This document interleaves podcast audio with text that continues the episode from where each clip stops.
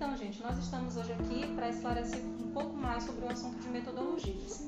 Professor Ezequias, a prática esportiva ela é construída a partir dessas metodologias para o ensino, né, para o processo de ensino-aprendizagem.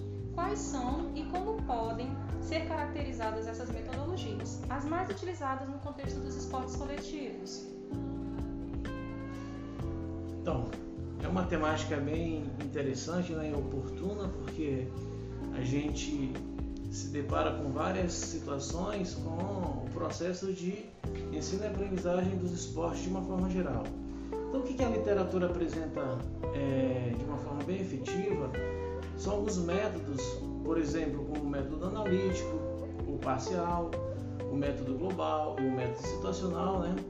É, desenvolvido pelo Juan Pablo Greco e que apresenta algumas características peculiares né, de é, caracterização do processo de ensino dessas modalidades.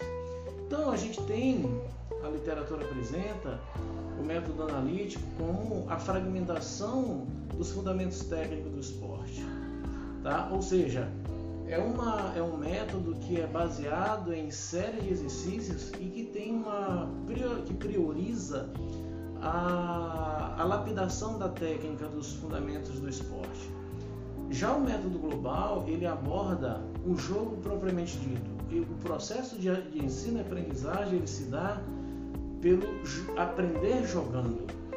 E quando você proporciona um método é, que vis, é, vislumbra né, você aprender jogando, outros elementos do jogo são é, desenvolvidos, são é, é, lapidados como a tomada de decisão, né? os gestos é, sendo desenvolvidos dentro de um contexto de interação com os companheiros e com os, os, a oposição, a equipe adversária, além de proporcionar uma motivação devido ao jogo estar sendo desenvolvido em sua totalidade. Já o método situacional, ele surge para superar as limitações do analítico e global, que é o que? Apresentar uma situação de jogo recorrente do que acontece é, especificamente no desenvolver da partida, que exige uma, um nível técnico né, e uma exigência motora muito maior em relação ao método analítico e global. Sendo assim, é, as três metodologias elas apresentam suas qualidades. Entretanto, é, metodologia pautada no jogo ela é o que mais se apresenta como eficiente para se ensinar e aprender. Por quê?